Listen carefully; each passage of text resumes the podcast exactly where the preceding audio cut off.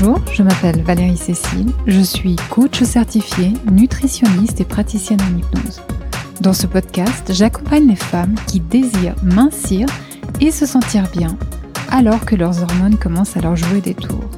Je parle de nutrition, d'état d'esprit et d'émotion. Je vous propose dans chaque épisode des pistes pour vous aider à atteindre enfin et une fois pour toutes votre poids idéal. Tout ça sereinement et sainement. Je recueille et partage ces informations avec toute mon éthique et ma conscience professionnelle. Cependant, je vous recommande toujours vérifier avec votre médecin si ces recommandations sont compatibles avec votre cas particulier et votre état de santé. Aujourd'hui, j'entame une série de trois podcasts qui vont porter sur l'alimentation et sur la faim. Le but, c'est de vous transmettre le plus clairement possible les grands principes pour bien manger en prenant en compte les facteurs physiologiques. Par contre, je pense que les facteurs psychologiques sont tout aussi importants que le contenu de l'assiette et donc vous m'entendrez beaucoup plus parler de pensée et d'émotions dans les podcasts qui suivront cette trilogie. Et dans ce premier podcast, on va pas y couper. Nous allons attaquer directement en parlant du sucre. Alors oui, je sais, vous le savez, on a déjà tout entendu parler des dangers du sucre et de la nécessité de limiter sa consommation. Mais on ne peut pas simplement faire l'autruche, c'est trop important. Je pense qu'il faut commencer par bien maîtriser le sujet pour pouvoir ensuite faire ses choix d'alimentation en toute conscience. Et les effets néfastes du sucre, c'est pas une lubie nutritionniste. L'OMS recommande de ne pas dépasser 50 grammes par jour. Cela correspond à un yogourt sucré et un jus d'orange. Ce qui est, vous vous en doutez, bien en dessous de ce qu'on consomme dans nos pays. Une petite précision, ce que j'appelle sucre dans ce qui va suivre, ce sont tous les glucides. Et plus précisément, on va parler des produits sucrés et des produits à base de farine.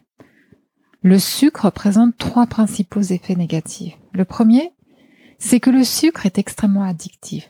Vous le savez sans doute, il est très difficile d'en diminuer sa consommation. Une envie irrésistible de sucre, c'est pas une question de volonté. L'humain est biologiquement construit pour devenir accro au sucre. Même les souris de laboratoire préfèrent le sucre à la cocaïne. Et cela s'explique parce qu'un pic de glycémie entraîne un pic de dopamine la dopamine, c'est l'hormone liée à la récompense dans le cerveau. Les industriels d'ailleurs l'ont bien compris, pour nous rendre accros à leurs produits, ils mettent du sucre presque partout, y compris là où on ne s'y attend pas. Il y en a même dans le tabac pour amplifier le phénomène addictif de la nicotine. Deuxième problème avec le sucre, il diminue la sensation de satiété. D'ailleurs, c'est inutile d'avoir faim pour en manger. C'est parce que quand il est consommé en grande quantité, le sucre entraîne un blocage de la réception de l'hormone de satiété, la leptine, dans le cerveau. Et cela vient aggraver le fait que plus on est en surpoids, plus on développe une résistance à cette hormone et moins il est facile d'accéder à la sensation d'avoir suffisamment mangé. Enfin, troisièmement, le sucre est bien entendu à plein de niveaux très très mauvais pour la santé. Et là, la liste est longue. Il déséquilibre la flore intestinale, entraînant des problèmes au niveau des défenses immunitaires, des inflammations des articulations et même des troubles du bien-être mental. Il est la première cause de diabète de type 2. Il serait à l'origine d'un bon nombre de maladies neurologiques et il nourrirait même les cellules cancéreuses. Je m'arrête là, vous m'avez comprise. J'ajouterai simplement qu'une consommation importante de sucre est d'autant plus néfaste autour de la ménopause, car il déstabilise l'équilibre fragile des hormones, et je reviendrai plus en détail sur ce sujet dans d'autres podcasts, mais surtout en raison de son rôle dans la prise de poids. Et oui, on va maintenant parler du rôle du sucre dans la prise de poids. Non seulement on l'a vu, le sucre réduit la sensation de satiété, mais en plus il participe à la création de gras. Je vous explique rapidement le processus. Quand on consomme des glucides, le taux de sucre dans le sang, aussi appelé taux de glycémie, augmente plus ou moins fortement. L'insuline, qui est une hormone, vient alors réguler ce taux de glycémie pour le maintenir à un niveau stable. Son rôle, c'est de stocker le sucre en excédent dans le corps. Et il y a trois espaces de stockage disponibles. Dans les muscles sous forme de glycogène, dans le foie également sous forme de glycogène, ou dans les réserves de graisse du corps sous forme de triglycérides. Et c'est ça le gras. Mais quand on consomme trop de sucre, les muscles et le foie sature rapidement. Il ne reste plus que le tissu adipeux pour servir de réserve. Dans le cas d'une alimentation trop riche en sucre, l'insuline fonctionne toujours à plein régime et le corps finit par y devenir résistant. Il a besoin de toujours plus d'insuline pour parvenir au même résultat. Avec l'âge, mais aussi souvent de plus en plus tôt, cette résistance à l'insuline entraîne un stockage immédiat. Dès que la personne mange un tout petit peu de sucre, il part directement dans les réserves de graisse. On pense souvent à tort que la ménopause entraîne automatiquement une prise de poids, mais c'est faux. C'est souvent ce phénomène d'accoutumance à l'insuline qui en est responsable. Le corps n'est alors plus capable d'assimiler les glucides qu'on a l'habitude de manger, y compris les glucides des fruits, des céréales complètes, des pommes de terre ou du riz. Et c'est comme ça qu'on prend du poids sans pour autant changer son régime alimentaire. J'ajoute que la résistance à l'insuline est également à mettre en cause dans d'autres symptômes typiques de la ménopause, comme les bouffées de chaleur, la fatigue ou les difficultés de concentration. Tout ça parce que notre mode d'alimentation occidentale est, à l'origine, trop déséquilibré. Mais ne vous inquiétez pas, il y a des façons de rééquilibrer. Bon, maintenant que vous savez le fond des choses, je vais vous expliquer comment repérer le sucre dans votre alimentation. Avant, on parlait de sucre rapide et de sucre lent. Les sucres rapides étaient censés apporter un boost d'énergie instantanée, tandis que les sucres lents différaient leur apport dans le temps.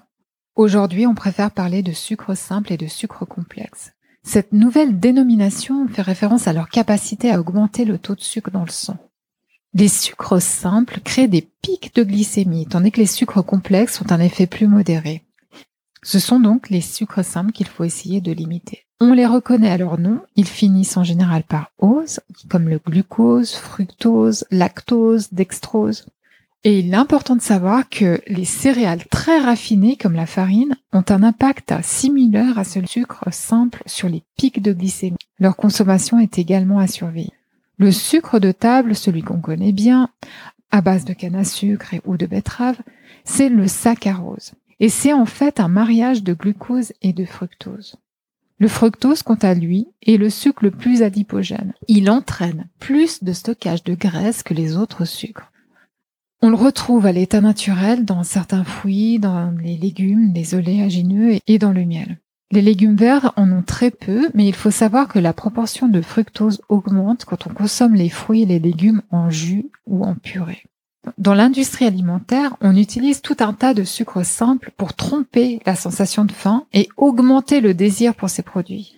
Et souvent, si le sucre n'apparaît pas en première position sur l'étiquette, c'est parce qu'il est décomposé sous toutes ces petites appellations en ose.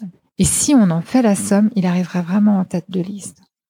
Voilà, vous savez ce qu'il est important de savoir sur le sucre.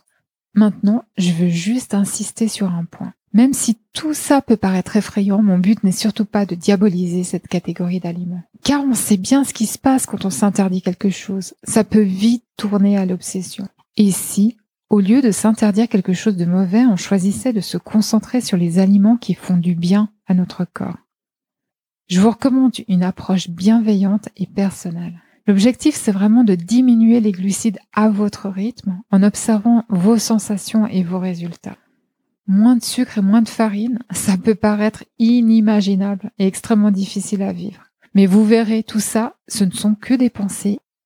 J'accompagne d'ailleurs mes clientes sur ce sujet on avance ensemble et ça devient petit à petit naturel et facile. C'est parce qu'à la fois nous travaillons en profondeur sur les ressentis, les pensées, les émotions, et en même temps parce que les effets de l'addiction diminuent peu à peu.